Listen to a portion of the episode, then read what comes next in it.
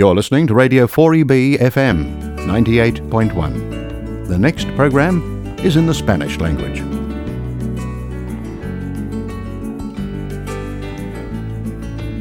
Papá, cuéntame otra vez ese cuento tan bonito de gendarmes y fascistas y estudiantes con flequillo y dulce guerrilla urbana en pantalones de campana y canciones de los Rolling y niñas en minifalda. Papá, cuéntame otra vez todo lo que os divertisteis, estropeando la vejez a oxidados dictadores y como cantaste al vent y ocupasteis la Sorbona en aquel mayo francés en los días de vino y rosas. Papá, cuéntame otra vez esa historia tan bonita de aquel guerrillero loco que mataron en Bolivia y cuyo fusil ya nadie se atrevió a tomar de nuevo. Y como desde aquel día todo parece más feo. Papá, cuéntame otra vez que tras tanta barricada y tras tanto puño en alto y tanta sangre derramada, al final de la partida no pudisteis hacer nada y bajo los adoquines no había arena de playa. Fue muy dura la derrota, todo lo que se soñaba se pudrió en los rincones, se cubrió de telarañas. Y ya nadie canta al vent, ya no hay locos, ya no hay parias, pero tiene que llover, aún sigue sucia la plaza. Queda lejos aquel mayo, queda lejos San Denis, que lejos queda Jean Paul Sartre, muy lejos aquel París. Sin embargo, a veces pienso que al final todo dio igual, las hostias siguen cayendo sobre quien habla de más. Y siguen los mismos muertos, podridos de crueldad. Ahora mueren en Bosnia los que morían en Vietnam. Ahora mueren en Bosnia los que morían en Vietnam. Ahora mueren en Bosnia los que morían en Vietnam. Y como canta Ismael Serrano, ahora caen en Afganistán. ¿Qué va a pasar con las mujeres afganas? El mundo quiere saber y ellas, por supuesto, también. En Kandahar, al sur de Afganistán, los talibanes entraron hace poco a una oficina bancaria y ordenaron que las nueve empleadas del lugar abandonaran sus puestos de trabajo. Al norte, en Kunduz, las funcionarias del gobierno recibieron este mes la instrucción de no volver a presentarse al trabajo. En Kabul, las mujeres que trabajaron para Estados Unidos tienen que decidir si se presentan en el aeropuerto para intentar abordar un vuelo que las saque del país. ¿Qué harán ahora? La próxima generación no tendrá nada. Todo lo que se ha logrado en los últimos 20 años ha desaparecido. Los talibanes son los talibanes. Así lo describen las mujeres de Afganistán. Desde Radio 4EB queremos mandar un sentimiento de solidaridad por la población afgana y la situación en la que se lucha.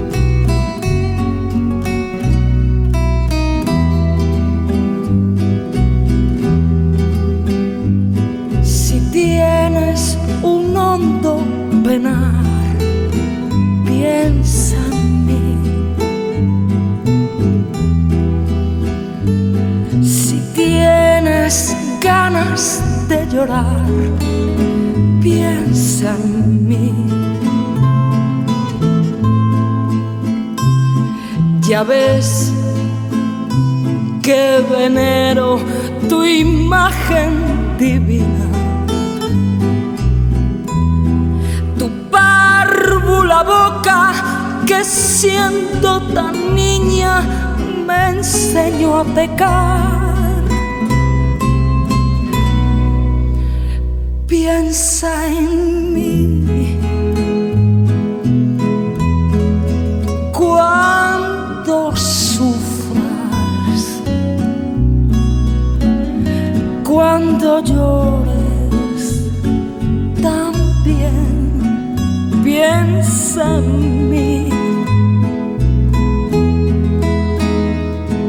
Cuando quieras quitarme la vida,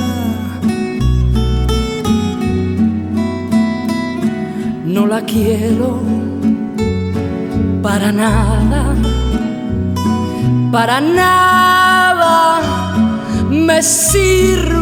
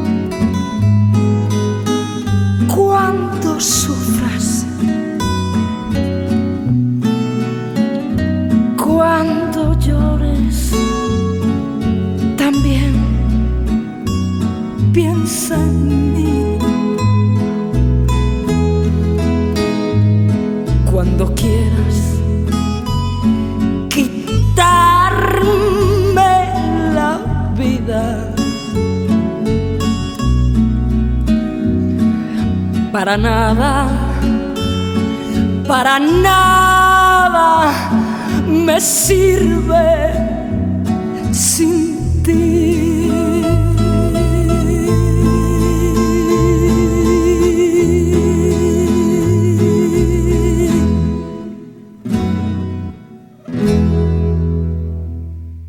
Impresionante la voz de Luz Casal y Piensa en mí. Una canción muy apropiada para el tema que, con el que hemos empezado hoy nuestro programa en 4BB, en tu programa en castellano, con un pequeño recordatorio de la solidaridad que necesitamos eh, por la población afgana, en especial por la población de mujeres afganas que están en alto riesgo en este mundo para recordar el papel de nuestras mujeres, las mujeres que nos salvan la vida todos los días y en especial en estos momentos que estamos viviendo de pandemia en todo el mundo, es importante destacar que además del enorme trabajo que hacen los y las enfermeras, enfermeros, médicos y muchos más personas profesionales de clínicos, también dependemos de en alta forma en la lucha contra el COVID de la infraestructura que personas de nuestra comunidad están facilitando a una velocidad vertiginosa. Aquí tenemos esta tarde con nosotros a Elena Santander Bruna y está siendo una colaboradora impresionante en la creación de los centros masivos de vacunación contra el COVID. Muy buenas tardes, Elena, ¿cómo estás? Hola, buenas tardes, Manuel. Muchísimas gracias por invitarme. Es un placer tenerte aquí en, una semana tan especial además que te hemos sacado de las celebraciones del Día del Padre, hoy que es día 5 de septiembre, Día del Padre en Australia. ¿Vas a celebrar el Día del Padre con tu familia hoy aquí en Australia o celebras a, la española? Bueno, pues yo lo celebro todos. Celebro la española, celebro la australiana y con mi marido es británico, también celebramos el británico. Que, que bueno, el padre es padre, padre y además por triplicado. es muy español eso de siempre apuntarse a cualquier fiesta, ¿verdad? Exacto, exacto. Bueno, Elena, me gustaría que nos contaras un poquito más el papel que estás tomando en, lo que estamos llamando la lucha contra el COVID ahora mismo. Enseguida relacionamos a todo el personal sanitario, pero hay mucho más trabajo que se debe hacer en esta lucha. Cuéntanos un poco a qué te dedicas. Pues como bien has dicho, yo trabajo para telecomunicaciones. Llevo trabajando con ellos eh, seis años y desde hace poco más de un año ah, trabajo y evidentemente, como has mencionado, con toda la crisis del COVID, ah, ahora no solo es eh, abrir centros de vacunación, que es lo que la gente, digamos, ve para reservar las citas, pero es todo el sistema informático que va detrás, eh, las conexiones a Internet, los teléfonos, un poco todo lo que es eh, la informática. Ah, evidentemente yo ni pongo vacunaciones, ni, ni hago, por supuesto, nada relacionado con el personal sanitario, pero... Eh, bueno, pues aporto mi pequeño granito de arena a través de, de mi empresa. ¿Qué ¿Qué ha sido diferente para ti trabajar en un proyecto relacionado con el COVID? Imagino que en, tu día a día y como project manager trabajas en, proyectos que no, tienen ningún tipo de relación entre ellos y mucho menos con el COVID. Pero el hecho de haber trabajado y haber contribuido a las vacunaciones y, y, al fin de esta pandemia, ¿qué ha significado eso para ti? ¿Cuál, cuál ha sido la diferencia con otros proyectos? Bueno, pues ah, como jefe de proyecto, siempre cuando entregas un proyecto y terminas y ves la, solución final, siempre tienes este momento proud, ¿no? Ese momento orgullo. Pero claro, eh, ahora con estos proyectos relacionados con el COVID, es, eh, para mí es una manera de poner mi granito de arena, una manera de, de intentar ayudar con lo único, digamos, que sé hacer, y, para mí ha sido, bueno, eh, te puedes imaginar la urgencia con la que se entregan los proyectos cuando la crisis del COVID viene y va y vuelve a venir, pues eh, son proyectos que se elaboran mucho más rápidos, son proyectos que, bueno, tienen mucha más visibilidad, entonces hay que hacerlo bien al 100% la primera vez. y bueno, la verdad pues me gusta, me gusta y me gusta poder decir mm, que yo ahí también he aportado algo. ¿Cuál ha sido una de las mayores dificultades que has podido ver en estos proyectos? Uf, la rapidez, la rapidez, porque siempre todo con las telecomunicaciones en general se dicen que las cosas de Palacio van despacio las telecomunicaciones siempre van muy despacio, ¿no? En, empresas grandes, yo llevo trabajando en telecomunicaciones 20, y pocos años, siempre tienes como mucho lo que llaman aquí red tape, ¿no? Tienes eh, un proceso, un proceso muy largo para hacer las cosas y, con estos proyectos, eh, especialmente con los, eh, las Mass Vaccination Clinics, no me preguntes cómo se dice en español, ¿no? Pues eh, estos proyectos, claro, la velocidad a la que se tienen que entregar, la velocidad a la que, a que eh, tienes que coger, conseguir todas las piezas y, ponerlas juntas y estar seguro que funciona y si algo falla tienes que estar ahí desde el primer momento eh, ayudando para que, pues para que no se caiga. I algo tan tonto como un sistema de teléfonos puede parecer muy trivial, pero cuando es un sistema de teléfonos que se utiliza para reservar una cita, por ejemplo, para conseguir una vacuna, o para cuando eh, te vas a hacer un test de COVID y no sabes si es negativo o es positivo, pues todo el sistema, la parte de atrás tiene, tiene que funcionar y de trivial no tiene nada, no tiene absolutamente nada. Entonces para mí ha sido eso, eh, ha sido eso, trabajar a, vamos, a expuertas. Yo hacía muchos años que no trabajaba tan duro, tan rápido y, tan, tan on demand, la verdad. Y también, también, seguro. Bueno y, bueno, y también, pues mira, yo no lo sé si lo hemos hecho bien. Yo creo creer que sí que lo hemos hecho bien. ¿eh? Ah, contenta yo a nivel personal estoy y evidentemente a nivel profesional también estoy estoy muy contenta. Y el resultado está ahí. El resultado es el, eh, centros de vacunación que hemos abierto, ahora están eh, completos y no puedes coger una cita hasta dentro de unos meses, ¿no? Eh, quiero decir que algo, algo bien habremos hecho para animar a la población a que se vacune. Súper importante. ¿Eh? que aquí evidentemente no lo hemos pasado tan mal, entre comillas, como en Europa, pero es súper importante, en mi opinión, personal, eh, la vacunación y la gente que tenga conciencia de porque nos haya ido muy bien ahora, no quiere decir que, que nos vaya a seguir yendo bien si no tomamos medidas. Por supuesto, opinión personal. Eh, con mucha razón, muchas razones. Me alegro mucho de que Australia pueda estar contando con gente tan dedicada como tú, especialmente cuando, en cierto modo, representas también a, a, un, a una parte de nuestra comunidad española y, y la, la, la, labor tan importante que, que estás haciendo, sin ninguna duda. Elena, en tu trayectoria profesional, eh, ¿cómo describirías las dimensiones de este proyecto que, has, habéis tenido? Pues eh, la verdad que es un proyecto bastante grande, eh, porque, bueno, Queensland es que Queensland es muy grande. Eso para empezar, que es que no nos damos cuenta, claro. A los que venimos de España, pues España es un tamaño y Queensland es muy grande. Entonces, en cuanto a, las dimensiones del proyecto, obviamente, no es lo mismo abrir un centro de vacunación en una ciudad eh, como Brisbane que abrir un centro de vacunación en una zona regional en Australia. Evidentemente, la infraestructura que tenemos en las ciudades no es lo mismo que las infraestructuras que hay eh, en el interior o en zonas más pequeñas.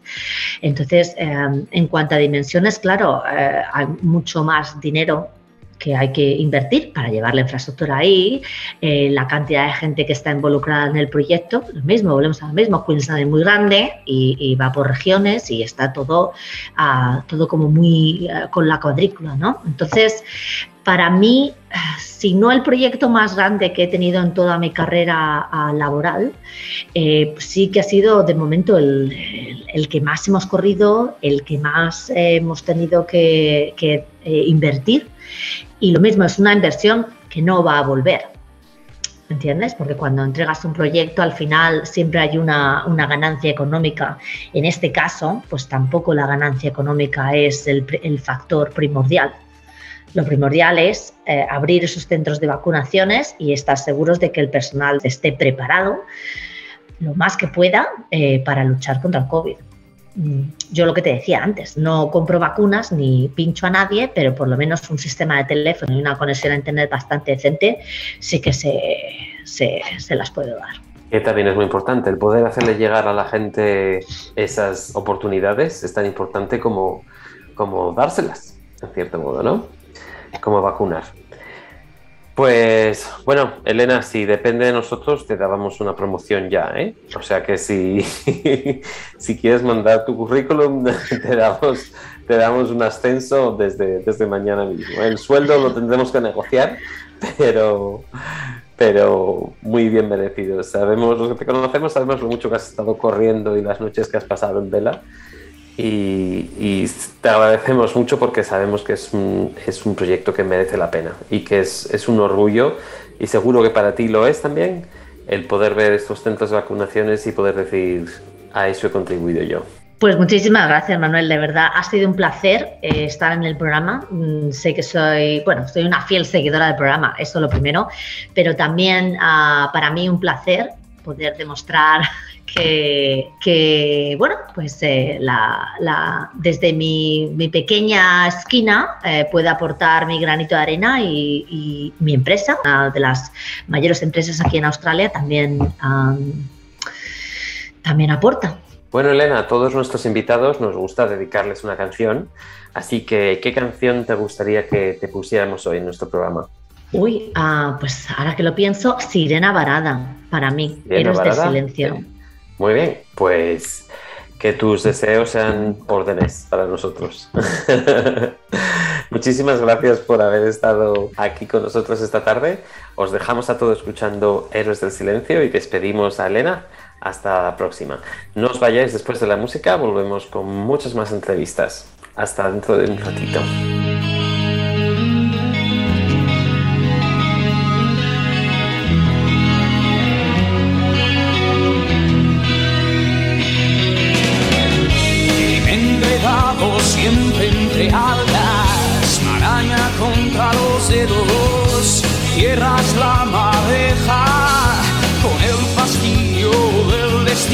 El mordisco lo dan otros. Días ensangrentadas y miradas de criminales a grandes rasgos a ser tú.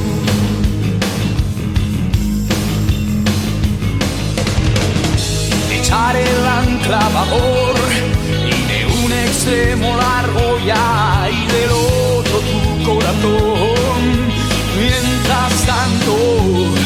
tu sangra y el mendigo siempre a tu lado, tu compañero de viaje. Cuando las estrellas se apaguen tarde o temprano, también vendrás tú.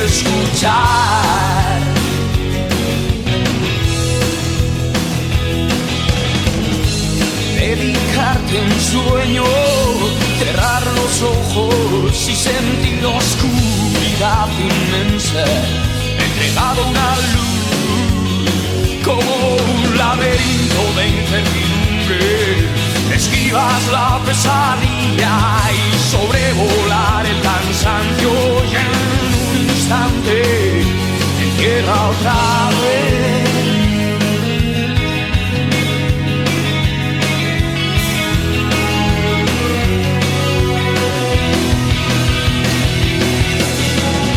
el miedo a traspasar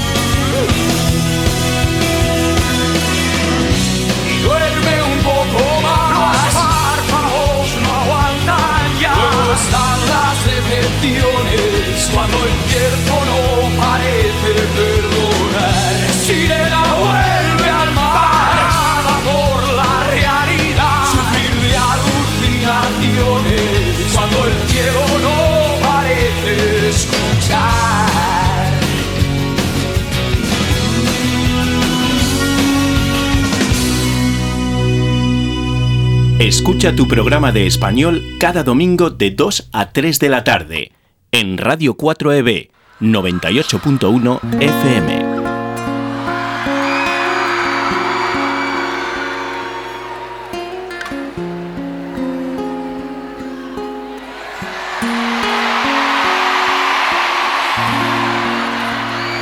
Qué intenso es esto del amor, tiene el corazón. Sí, jamás pensé que sucediera así. Bendita toda conexión entre tu alma y mi voz. Sí, jamás creí que me iba a suceder a mí. Por fin lo puedo sentir.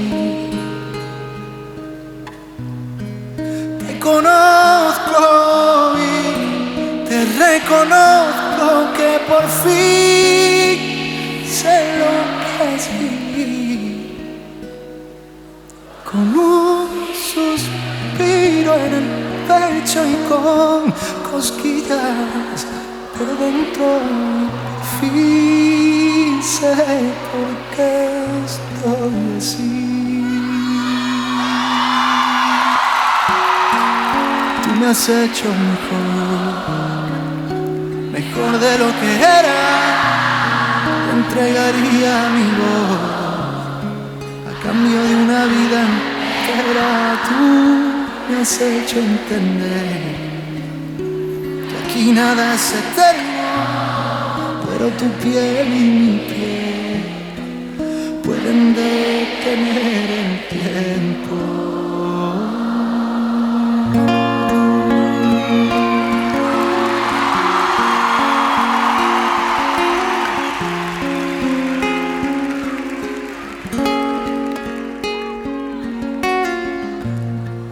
No he parado de pensar hasta dónde soy capaz de llegar, porque mi vida está en tu alma y en tu boca. Me he convertido en lo que nunca imaginé. Has dividido en dos mi alma y mi ser, porque una parte va contigo aunque a veces tú no lo quieras ver. Por fin lo puedo sentir.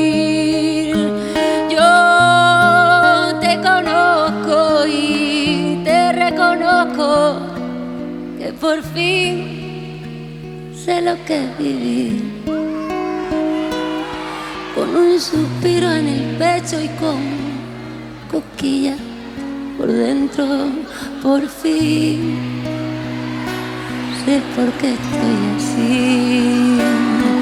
Tú me has hecho mejor, mejor de lo que era y entregaría mi voz cambio de una vida entera. Tú, tú me has hecho entender que aquí nada es eterno, pero tu piel y mi piel pueden detener el tiempo. Tú me has hecho mejor, mejor de lo que era y entregaría mi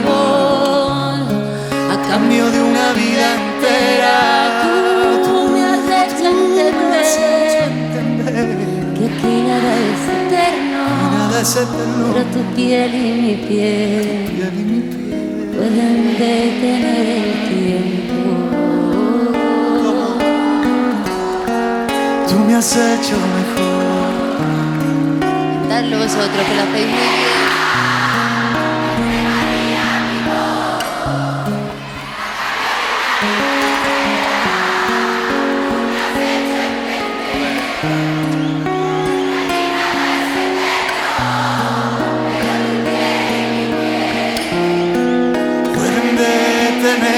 Pueden detener el tiempo.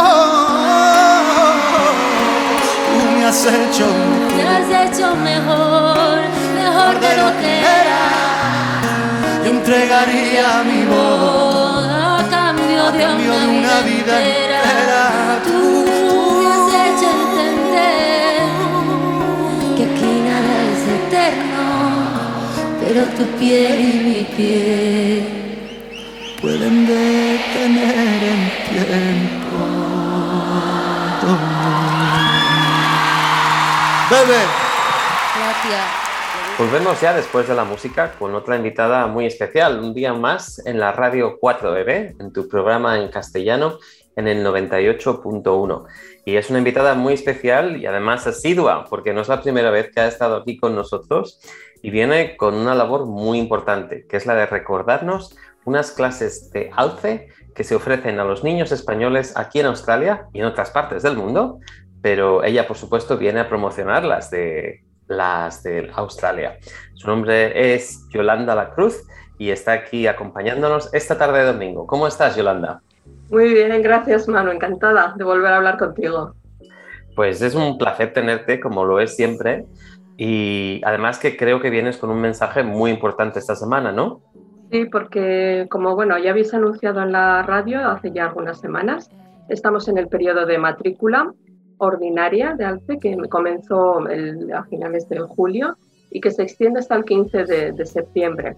Entonces, por eso es importante recordar a la gente que ya estamos en la recta final del periodo de matrícula ordinaria.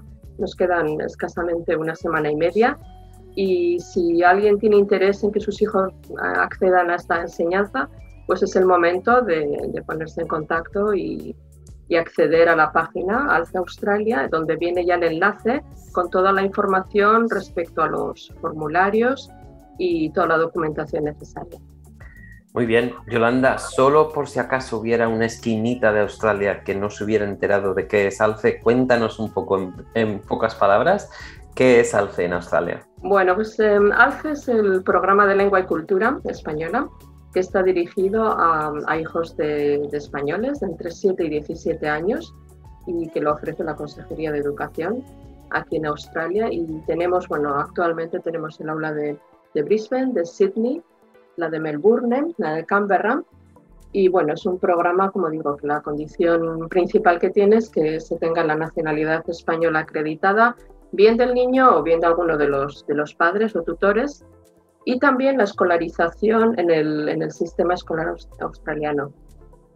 O sea que supongo que si tienen que ir al sistema escolar australiano es porque ya tienen un mínimo de edad. ¿Cuál es la mínima edad para entrar en ALCE? Eh, a ver, em, la entrada en ALCE, em, la condición es que en el, año en el que entren cumplan los siete años. Es decir, que se puede tener a niños que aunque no hayan cumplido los siete años todavía, sí los vayan a cumplir en el año en el que, en el que se inscriben. De acuerdo. ¿Y pueden estar en, en ALCE inscritos por cuánto tiempo?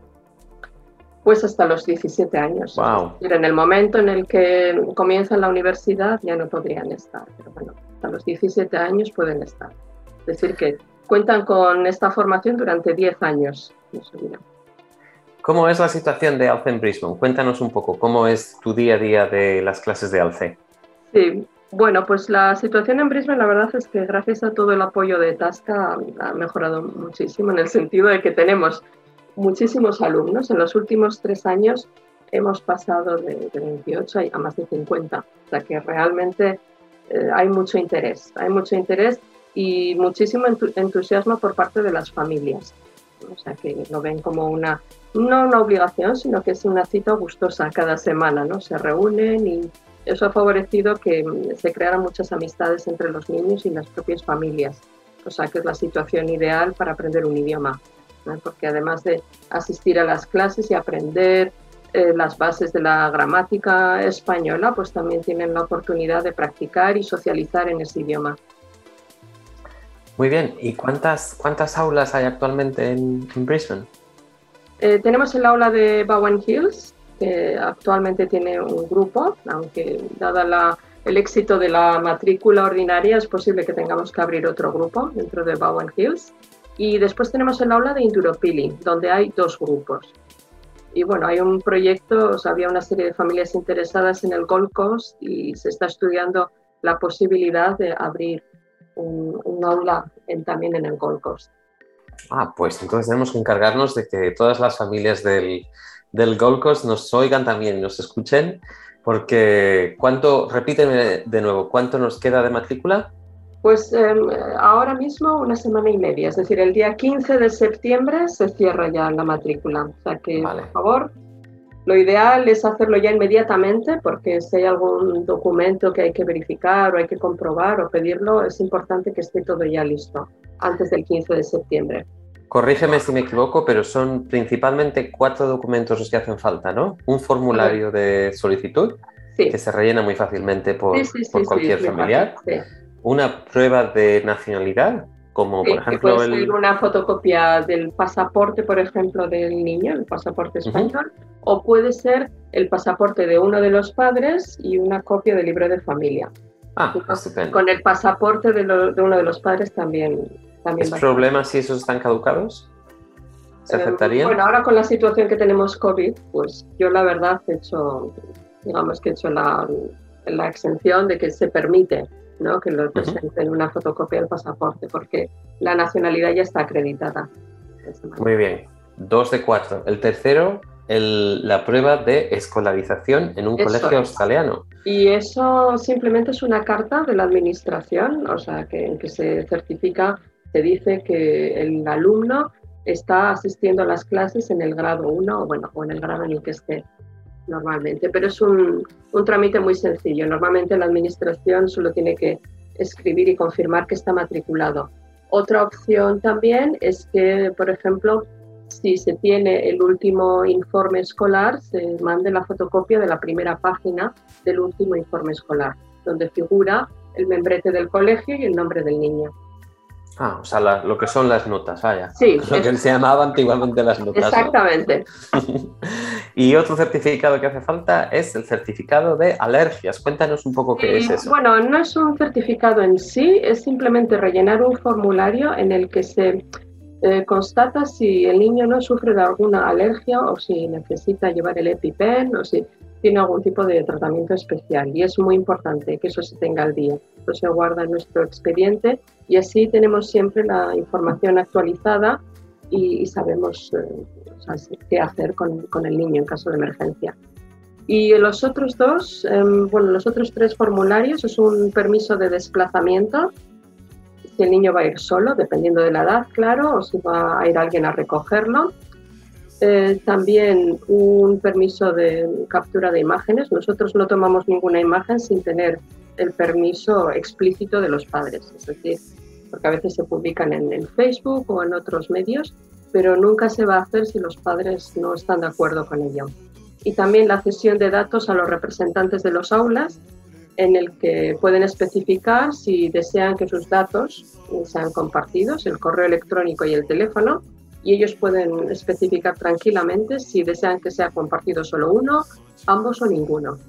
Ujú. Pues por experiencia yo puedo contar que aunque pueda parecer mucho formulario, es algo que si tienes las notas del colegio y el pasaporte o el libro de familia, se tardan unos 15 minutos en rellenarlo y enviarlo por correo. Sí, por sí, email. realmente suena como mucho, pero ya viene muy simplificado. Este año realmente se ha hecho un esfuerzo en simplificar todo el trámite. Y lo más importante, desde luego, es tener sí es. el pasaporte, el, for- el formulario bien cumplimentado y, por supuesto, la prueba del colegio. Vale, pues ya tenemos la matrícula, ya tenemos los sitios, eh, ya tenemos las fechas. ¿Cuánto cuestan las clases de alce, Yolanda? Nada, absolutamente nada. Son gratuitas para todos los eh, españoles, hijos españoles. Esa es una de las preguntas Un que me hacen lujo, muchísima un gente. lujo. Y es un auténtico regalo, o sea, que se tenga esa posibilidad. Es un auténtico privilegio todos los que estamos aquí y tenemos hijos. Es un auténtico privilegio poder mantener eh, las clases de alce tan vivas, especialmente con alguien tan especial como Yolanda, que es una persona que, que a todas las familias de alce es eh, alguien, una auténtica estrella, vaya, una auténtica estrella, Yolanda. Te admiramos todos muchísimo y te apreciamos un montón. El sentimiento es mutuo. Bueno, pues si alguien quiere encontrar Alce Australia, ¿cómo es la mejor manera de encontrarlo? Bueno, pueden ir directamente, tenemos una página de, de Facebook, pueden ir a- también a la página, a la página web, simplemente te- eh, tecleando Alce Australia, enseguida lo, lo encuentran. O a la página de la consejería, en la Consejería de Educación de Canberra también se pueden encontrar. La directora de Alce Australia es eh, Raquel, que es una persona también que se hace muy disponible, una persona muy, Sí, por eh, supuesto. Muy amable y, muy dulce, a la cual mandamos un saludo desde aquí, desde Queensland.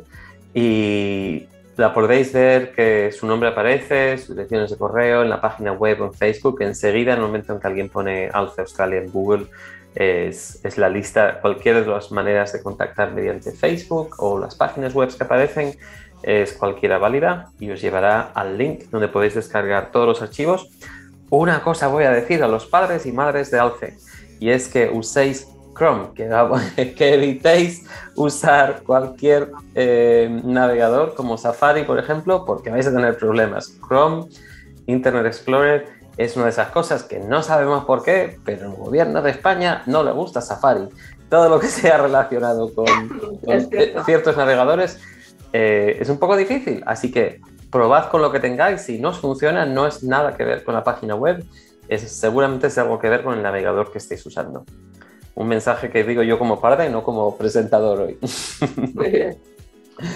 Pues nada, Yolanda, me parece que vas a estar bastante ocupada este año. Sí, eh, tengo esa impresión. tengo esa impresión. Ha habido tanto movimiento que, bueno, cada día veo la lista aumentar y, por favor, lo que sí quiero insistir es, es que si la gente tiene interés en matricularse, ahora es el momento, porque ahora es cuando podemos crear más grupos, porque claro, tenemos una matrícula extraordinaria en febrero, pero para entonces eh, va a haber mayor límite y la gente corre riesgo de quedarse en lista de espera. Muy bien. Pues esperamos que la próxima vez que vengas a vernos eh, nos cuentes todavía que hay muchas más clases, muchas más Sí. clases. Necesitamos más Yolandas, más Yolandas por el mundo.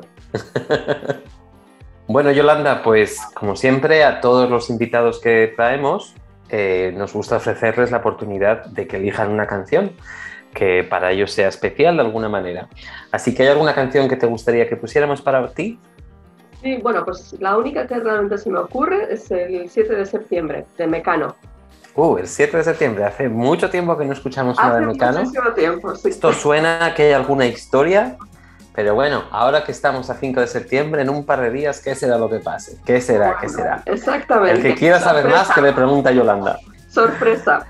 Pues a todos los que nos habéis seguido esta tarde de domingo en el 98.1 de la FM, en Radio 4EB, nos despedimos ya hasta el mes que viene, donde tendremos eh, otra entrevista con- de, la, de la mano de la compañía de María del Pozo, quien se nos unirá también.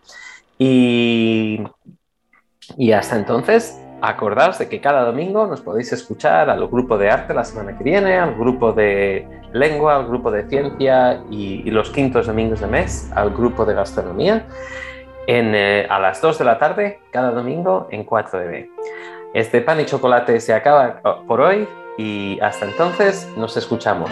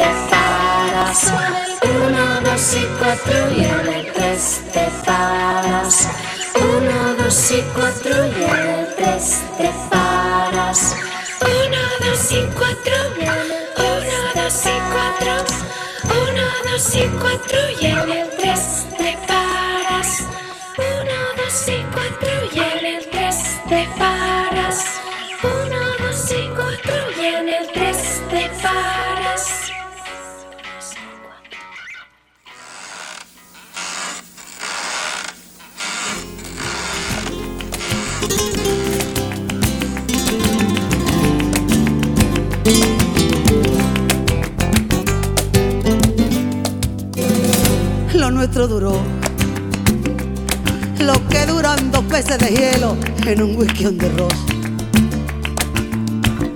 En vez de fingir o estrellarme una copa de celos, le dio por reír.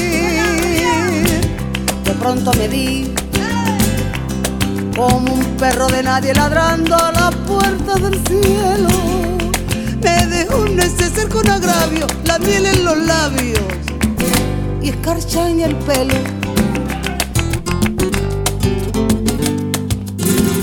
Tenían razón,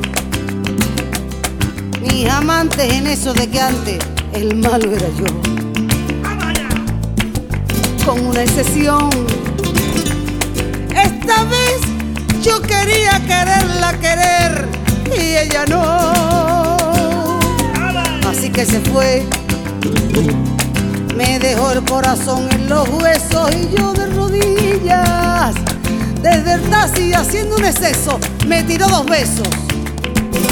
Uno por mejilla. Y regresé a la maldición del cajón sin su ropa. A la perdición de los bares de copa, a las cenicientas de cerdo y esquina y por esas ventas del fino laína, pagando la cuenta de gente sin alma que pierde la calma con la cocaína, volviéndome loco, derrochando la bolsa y la vida, la fui poco a poco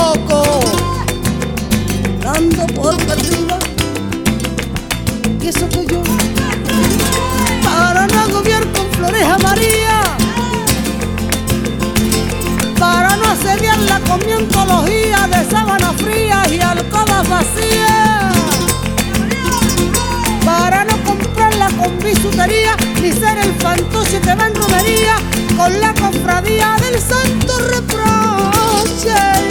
Tanto la quería que tardé en aprender a olvidarla 19 días y 500 noches.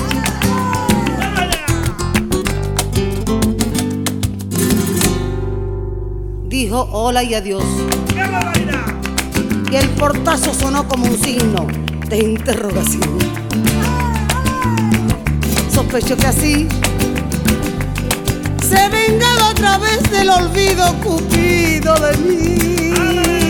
No, no pido perdón. ¿Para que si me va a perdonar? Porque ya no le importa. Siempre tuvo la frente muy alta, la lengua muy larga y la farda muy corta. Me abandonó como se abandonan los zapatos viejos. Destrozó el cristal de mis gafas de lejos, sacó del espejo su vivo retrato. Y fui tan torero por los callejones del juego y el vino, que ayer el portero me echó del casino de torrelodones. ¡Qué pena tan grande! Sacramento en el mismo momento que ella me lo mande. Y eso que yo, para no agobiar con flores a María, para no sediarla con mi antología de sábanas frías y alcobas vacías, para no comprarla con bisutería, ni ser el fantoche que va en romería con la cofradía del santo reproche. Tanto la quería que tardé en aprender a olvidarla 19 días y 500 noches. Y regresé a la maldición del cajón sin su ropa a la perdición de los bares de copa, a las cenicientas de saldo y esquina, y por esas ventas del fino laína, pagando la cuenta de gente sin alma que pierde la calma con la cocaína, volviéndome loco, derrochando la bolsa y la vida, la fui poco a poco, dando por perdida y regresé. A la maldición del cajón sin su ropa, a la perdición de los bares de copa, a las cenicientas del saldo y Eso es todo, las horas que se escaparán.